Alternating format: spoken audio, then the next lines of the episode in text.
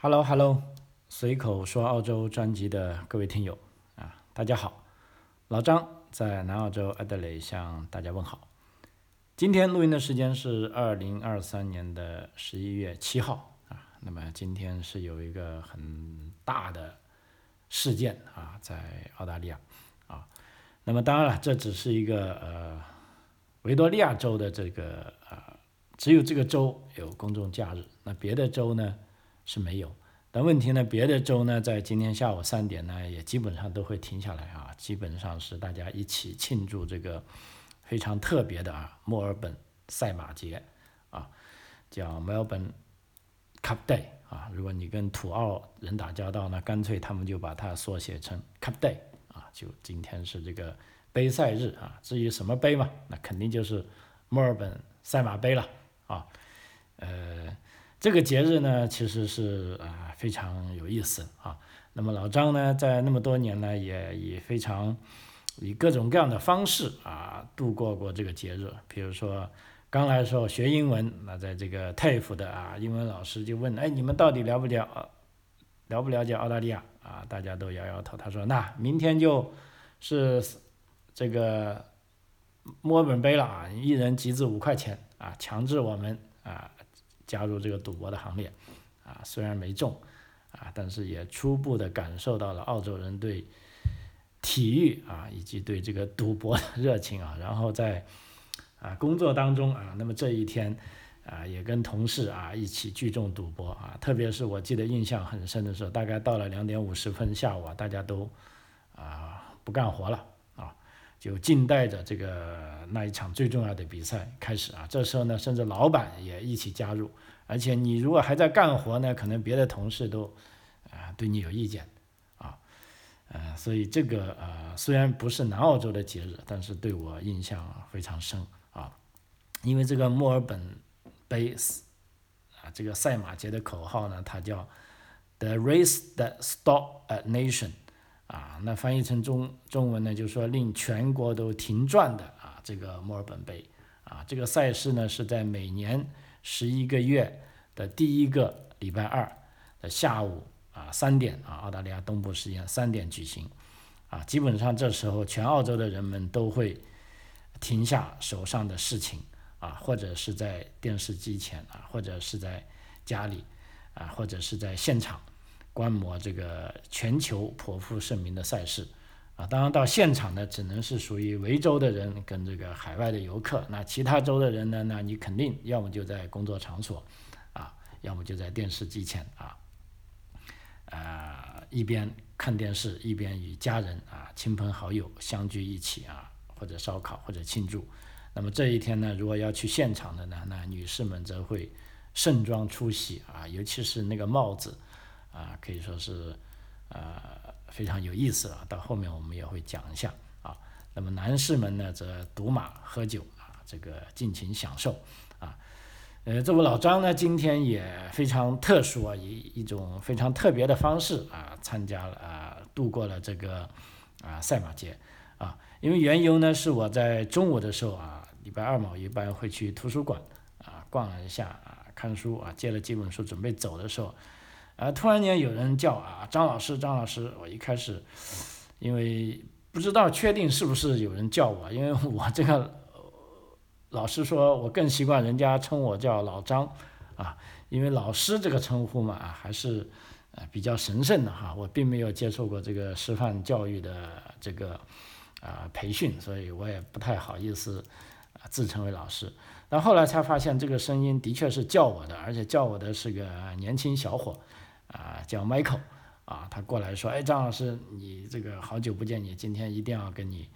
呃，喝一杯。哎，我说，哎，这个 Michael 啊，就我想起来了，他是，呃，因为为什么呢？我是想说一点点这个 Michael 的故事，因为在今天跟他聊天的过程中，他也愿意让我讲一点点，啊，因为对于他来说啊，我的确的确啊，跟他见面的机会不是很多。啊，但是他叫我，我还认得他，啊，因为他，我觉得，特别是对要在澳洲留学的朋友啊，我觉得这个孩子的经历呢，是一个，啊，非常典型的，啊，一个啊，在我认为啊，留学非常成功的案例啊，因为留学嘛，大多数朋友在来的时候都会想啊，说，哎，我要去国外学习先进的科学技术，啊，这没错啊，先进的科学技术，我觉得一直以来这个都是毋庸置疑的，呃，但另一方面，我觉得尤其是对年轻人来说啊，留学呢，除了要学先进的科学技术，还要学习其他啊先进的这个啊人文文化啊，包括一些。啊，大众认为普世价值的思想，或者即便你不认同这种观念、这种思想，我觉得你作为一个啊，去到跟你的国家完全不同的地方，你去留学，也应该至少要了解啊这种思想啊这种文化啊，看看人家啊是怎么样啊生活啊，怎么样工作啊，怎么样学习的啊。这个 Michael，我记得当时呢是我刚做节目不久啊，呃，他就。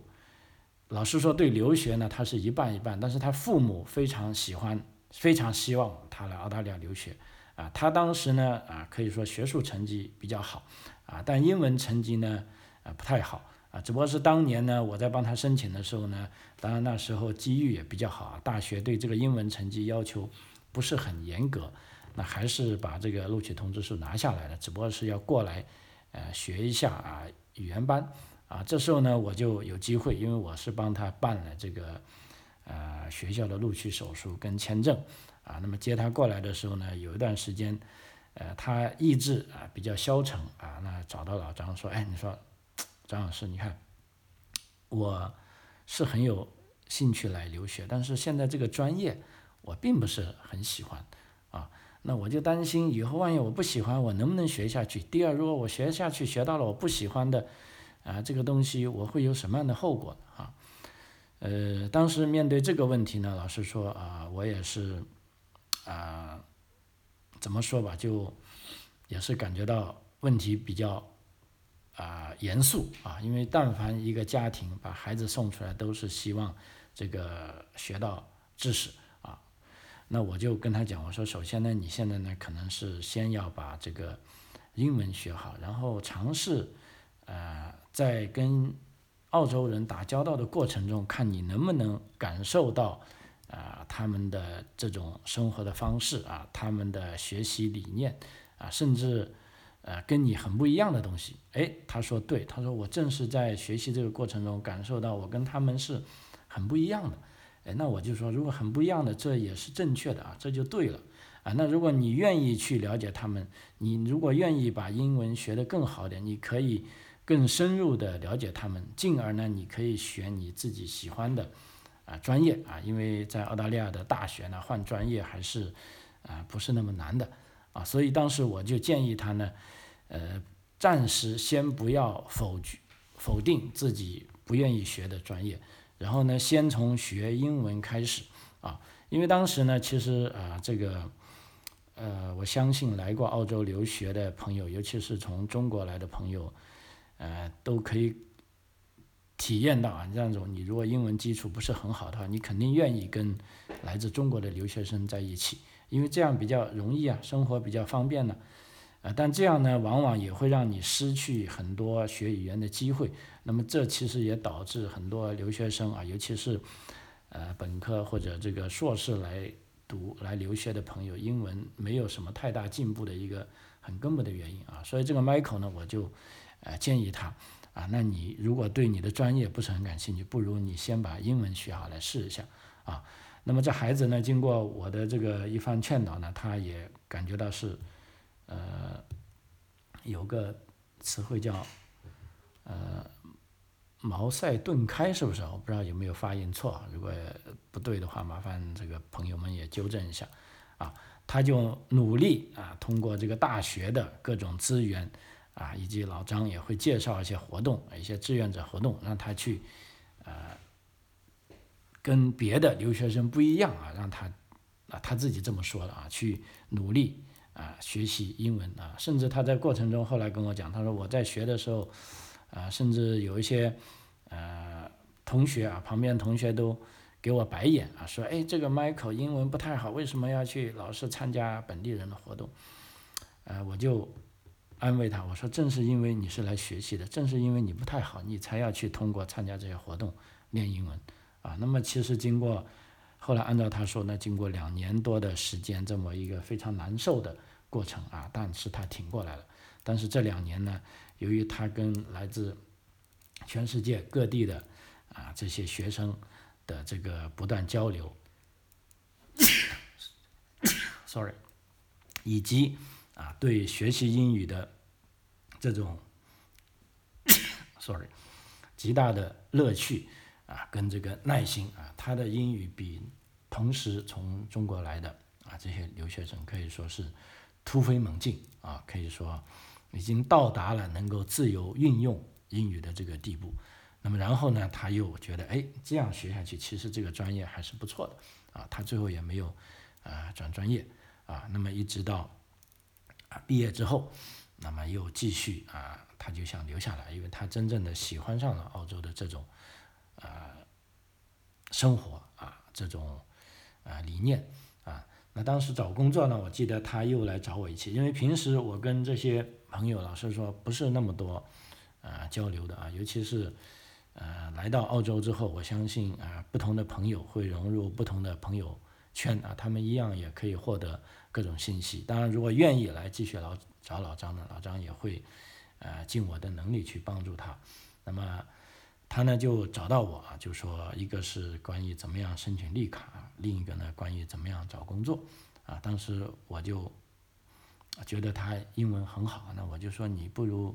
呃，一个是多投一些简历，第二个呢，如果有一些志愿者的工作机会，你也要去做一下啊。当时我还记得，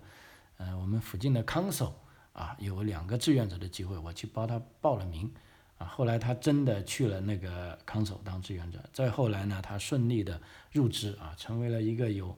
工程技术背景的公务员，啊，那他的绿卡就基本上是啊水到渠成了。我记得是在去年啊，疫情刚结束的时候啊，就如愿的拿到了绿卡啊。此后呢，可能也就是年轻人嘛啊，工作忙，事业忙啊。那么今天见到我啊，他啊这个非常开心啊，那个。我们一起在苗本卡的时候喝了一杯咖啡啊，因为他现在已经是 council 的，就是说地方政府的公务员了啊，是有工程技术背景的公务员，他正好来这个呃图书馆做一些这个公共建筑的验收工作啊，呃，所以从这个朋友的身上，在 Michael 的身上，我就呃看到啊这种年轻人的呃可塑性。啊，跟一个更大的问题就是说，为什么要出国留学？因为在我看到，啊，这些年轻人啊，不仅你是来，啊，澳大利亚也好啊，你去英国也好，你去美国也好，你去加拿大也好，甚至你去马来西亚也好，啊，那么你去到这些国家呢，啊，尤其是对咱们从中国大陆来的朋友来说，那个，呃，文化理念呐，这个个性。的甚至教育的方式啊是很不一样的啊，这个时候呢，有人会觉得很别扭，有人会觉得抗拒，啊，那与其说抗拒呢，我不如建议你用一种啊比较审慎的方法去，呃，去了解它，先去了解一下它，因为我们生活的这个世界呢，不是呃非黑即白的这个世界啊，这就是一个多元文化啊互相冲击的啊这个世界，如果大家虽然。处于不同的文化背景，但都可以，啊，互相欣赏啊。所谓我们中国有句古话叫做，啊，求同存异啊，就是说你依然可以保持你的观点，但是我们可以有共同的啊兴趣啊。那这样呢，跟人相处起来呢，呃，可能会呃更加快乐一点啊，也有可能会有收获啊，更多的啊你意想不到的东西啊。所以，尤其是这也是，啊，你出国留学跟你在你自己的国家啊很不一样的条件啊。因为无论你是从，比如说留学之前，你是在啊中国大陆也好，在台湾也好，在香港也好，或者在新加坡、在马来西亚、在韩国，啊，在印度尼西亚啊、越南啊、印度，呃，每个国家的这个教育体系都不一样的哈。啊，啊那究竟？哪一种好呢？其实你一定要去试过啊，呃，才知道。那既然你如果有机会啊，来到了澳大利亚啊，那么老张这里都建议你啊，去用一种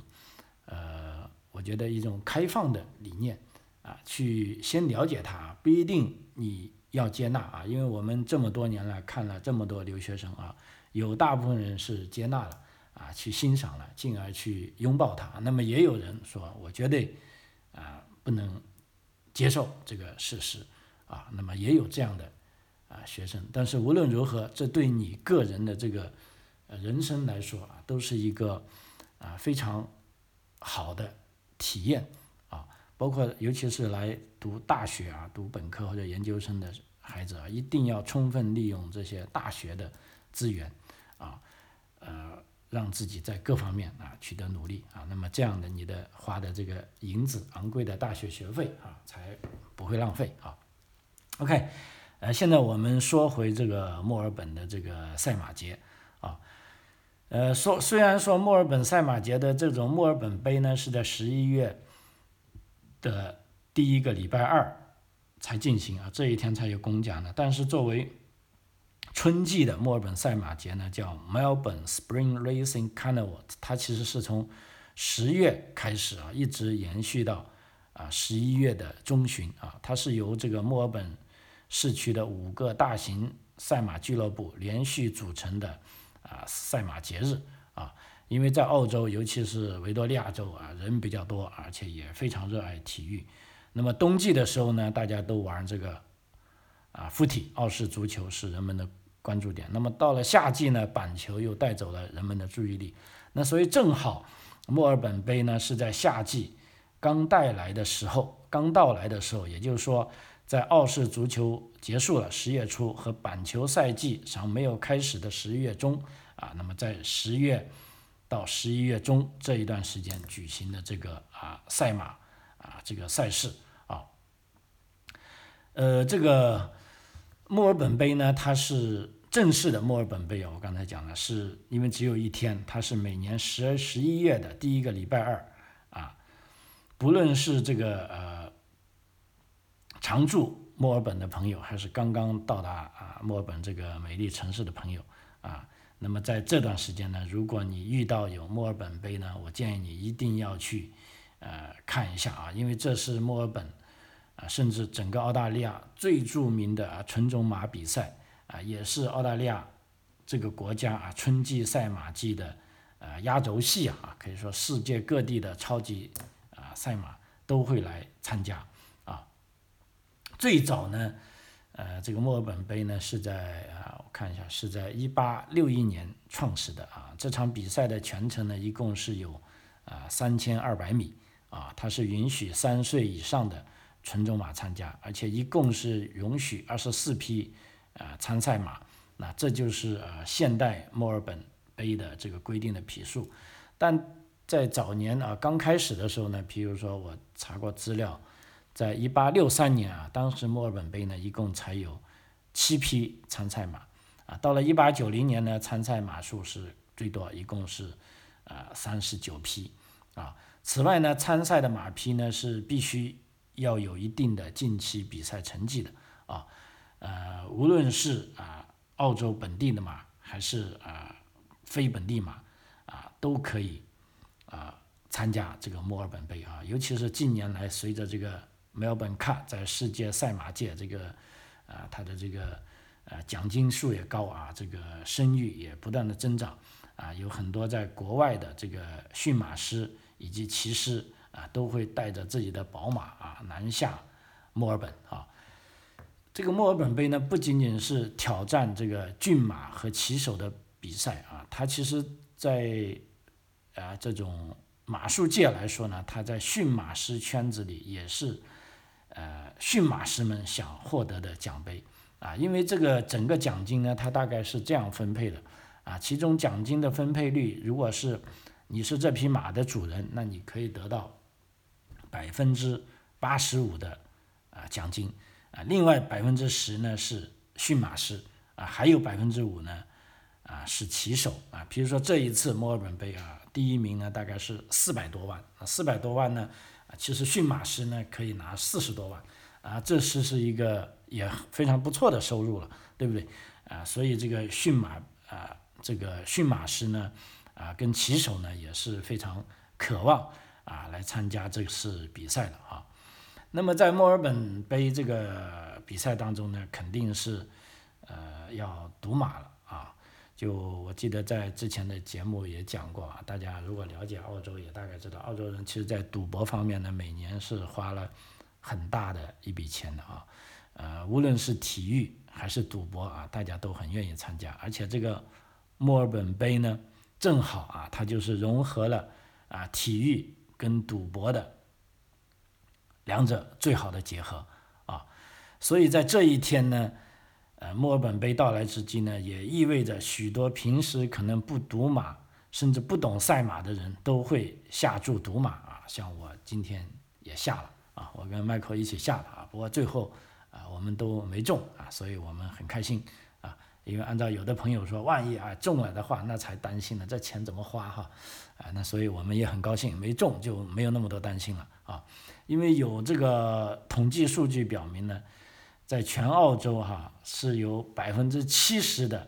啊成年人在墨尔本杯这一天都会参与某种啊赌马的。这个活动啊，百分之七十，其实我反而觉得，呃，已经比较保守了哈。因为在我在这里生活那么多年呢，每年这一天，呃，反正没有人不跟我讲赌马了。好像如果我这一天不讲卡带的事情呢，我就不了解澳洲一样啊。所以你说有多少人会去赌啊？呃，我觉得可能会大于百分之七十，所以有朋友问这个赛马节为什么那么会吸引人？到底是因为赌博，还是啊其他因素啊？呃，我问过一个在维州的朋友，因为我们不在维州，不在维州啊，所以这一天不放假啊。对于我这个外来人，当然就不了解了哈。那么维州人可能他们更有这个说话权。呃，按照他的说法呢，是这一天啊，有很多人是去现场看赛马，比如说这个 Flemington 赛马场，大概可以容纳说最多可以容纳十五万人啊，场外到场内啊。那么其他不去看的人呢，那肯定就是聚在一起，呃，烧烤娱乐了啊。这个墨尔本杯我刚讲讲，就干脆被维州人叫做 Cut Day，Cut Day 是维多利亚州呢从六月的这个呃以前叫女皇生日啊，从今年开始叫做。国王生日啊，从六月份的一个假期过后，一直到四个多月中唯一一个公休日。啊，因为六月之后就没有什么公休日，一直要等到这个十一月了啊，漫长的四个多月没有公休日，一直要熬到这个 Melbourne Cup 就赛马节。啊，而且 Cup Day 呢也意味着离这个年底圣诞节和元旦啊不远了。啊，大家开始进入这个节日模式了，而且呢，这个维州的天气也是这样，大概从十。十一月初开始转变。啊，晴天比较多，所以在种种因素下，墨尔本杯赛马节的 Cut Day 呢，可以说是，呃，尤其是啊这个维多利亚州的人啊，非常温暖啊，也是你可以认为是非常爱味的这个节日啊，因为啊这个男的去赌博喝酒，女的啊花枝招展啊，因为为什么说说呢？我还具体想准呃跟大家分享一下，在墨尔本杯。啊，你如果要去现场的话啊，那个着装啊是有要求的啊。虽然今年有一个小规定啊，就是说新的规定，男士可以穿短裤啊，之前是不允许的。那今年的规定呢，我看到呢，啊，观众男士啊可以放心穿着长度适当以及。到膝的或膝盖以下的短裤啊，那么这绝对是一个惊喜啊。不过话虽如此啊，我看电视转播的时候呢，啊，暂时还没有看到一个有穿短裤去的人啊。那么，所以我在这边特别查了一下这个啊维州赛马会的啊这个着装要求啊，可以说呢，总体来说是一直保持着这个高标准啊，而且呢，这个马会还要求。要有责任确保他们带入会员区的宾客的着装都要符合要求，就是说不仅仅你这会员你自己要符合要求，如果你带了人去啊，不好意思，你也要叫这些人符合符合要求。那怎么要求呢？我下面跟大家讲讲啊，但是在说要求之前呢，大家也不用担心，尤其是对于海外的游客啊，澳洲还是这个澳洲人还是比较宽容的啊，就无论是男士还是女士啊，海外游客呢都可以身穿来自他们国家的正装啊，也说如果你从中国来的啊，男士你穿中山装，我觉得是没问题，因为中山装应该也是啊中国的一个正装嘛，当然你说西装。我觉得也应该是症状吧，哈。如果你是从印度来的，你完全可以，呃，女士你可以披着纱丽来啊，因为这也是一种症状嘛，那么如果你不是的话，你是土澳的话，OK 啊，那就多规定了。那我们先看一下啊，男士的着装要求啊，这个包括啊，年龄在十二岁以上的儿童都要遵循这个要求，比如说需要穿这个啊裁剪合体的套装。啊啊，要加上领带和这个绅士鞋啊，dress shoes 啊啊，还是这样的啊。然后呢，不能穿任何形式的球鞋、跑鞋、凉鞋、拖鞋、胶鞋、板鞋啊，磨损破裂的鞋啊，不能穿鞋啊，不穿袜子啊，不能穿牛仔衣服啊，不能穿牛仔裤啊，非剪裁的长裤、马裤或者工装裤啊。不能穿撕裂或破裂的衣服啊，即便是设计师的款式啊，不能穿露脖子的上衣或者无领衬衫啊，也不能穿猎人装及这个呃夹克衫啊，休闲或者是非剪裁的皮衣夹克啊，戴帽衫啊，就那个我们叫做有呼底的啊，就是说后面戴着一个帽子的啊，不可以穿啊，呃，也不能穿这个。啊，高尔夫球或者游艇防水防汗衣，啊，或者呢色彩过于艳丽或者印花套装的这个衣服啊，而且呢不能戴棒球帽和那个毛线帽，毛线帽就叫做那个 pini 啊，就一个圆圆的很可爱的毛茸茸的啊，因为十一月有时候，呃，如果是天空不作美的话，还是相当冷的啊，有人是想穿毛线帽的啊，但是不好意思，你若要去参加呃。墨尔本杯的话，不能，男士就这么个规定啊。你想想看啊，就是说你平时这种土澳的开手的人都不能穿，你就只能是穿正装去了啊。只不过今年有个例外，就是说男士可以穿短裤啊，但可能大家还一下子适应不过来啊。今年还，反正我在电视里是没有看见穿短裤的男士啊。女士呢，哎呀，也包括这个年龄十二岁以上的儿童啊。也有一个豁免，就是说海外游客啊可以身穿来自他们国家的正装，啊，注意这也是应该是正装哈，啊，至于各个国家的，当然你可以自己去解释了哈。那么女士呢是需要整体着装优雅得体啊，呃，跟男士一样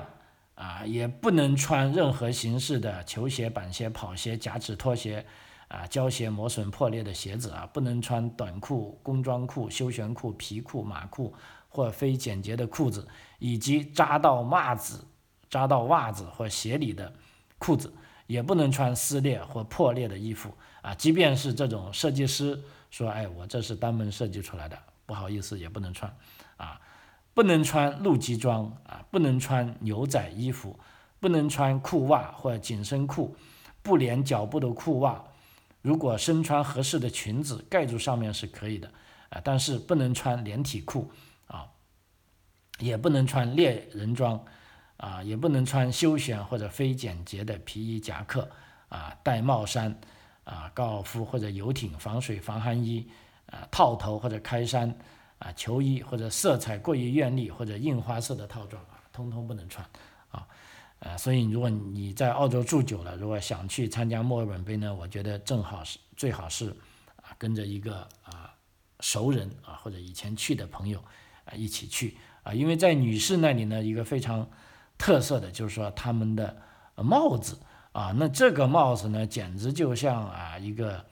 呃选美比赛一样啊，就是说呃就就像我我看电视一样，其实我就看。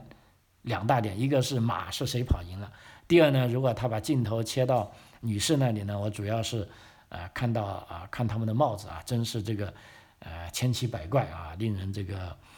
呃怎么说眼界大开啊。事实上，澳大利亚各州都有赛马杯啊，包括南澳洲啊也有阿德里卡啊。当然了，南澳洲的这个赛马杯呢。啊，影响呢跟墨尔本杯是没法比了。但是呢，即便在这种啊赛马节上啊，这个帽子呢也是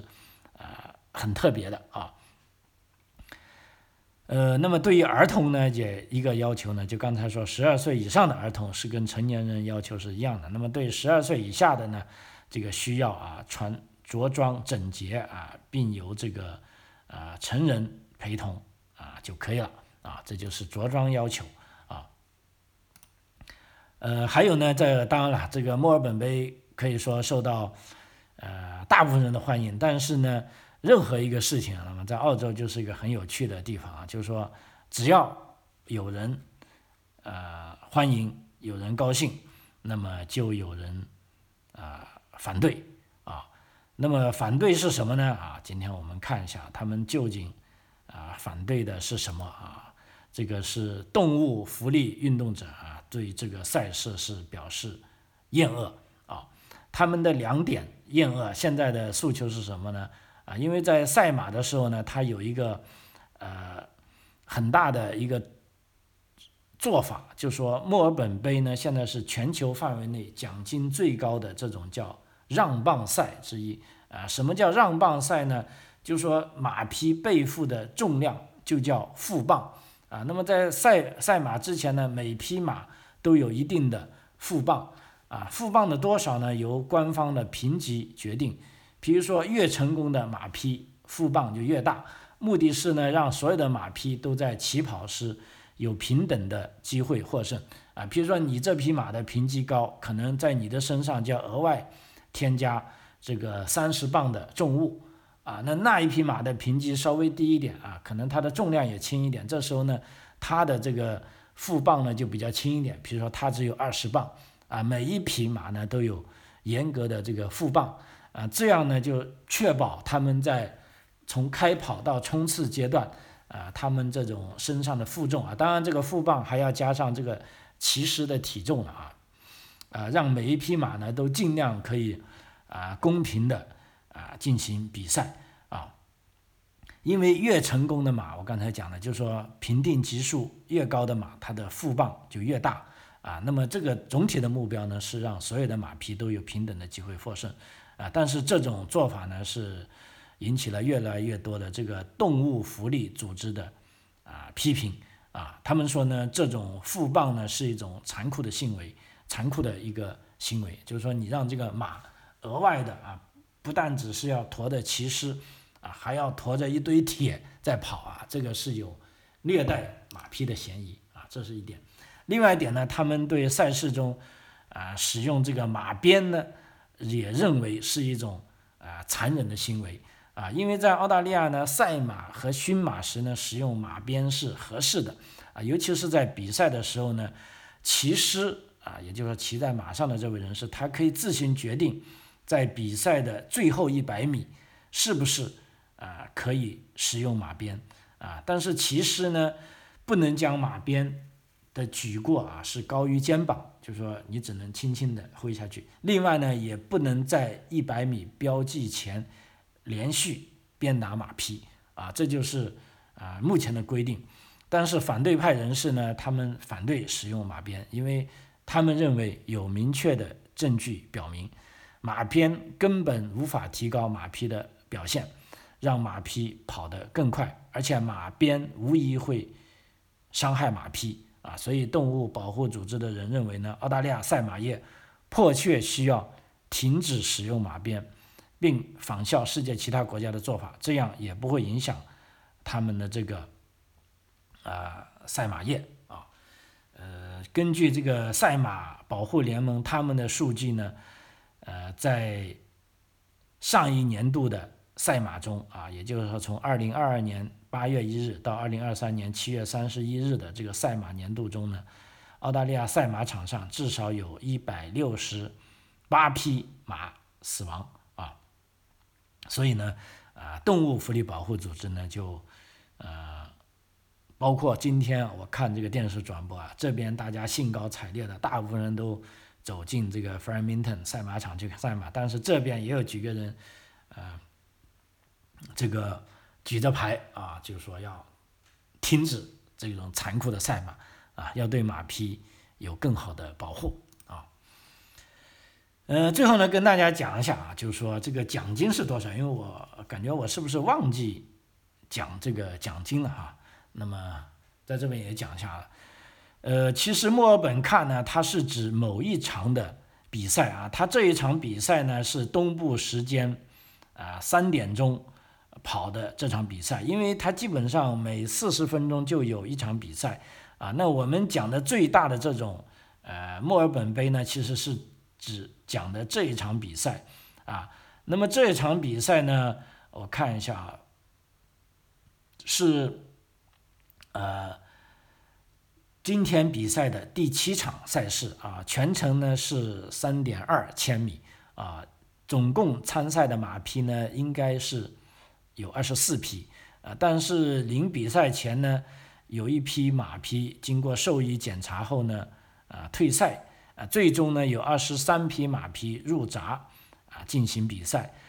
而且呢还有一匹马啊在跑的过程中没有完成比赛啊，需要进行体检。啊，所以最终是二十二匹马完成了比赛。那么这一场啊比赛总奖金呢是八百万澳元啊。那么最先跑过终点的十二匹马都将获得奖金啊。其中第一名呢是获得四百四十万澳元，而然后呢第六至第十二名呢有十六万澳元啊，大概这个数。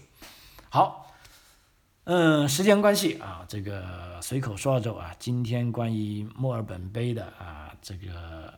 赛马的分享就跟大家到此为止啊，非常感谢您的收听，我们下期再见，谢谢。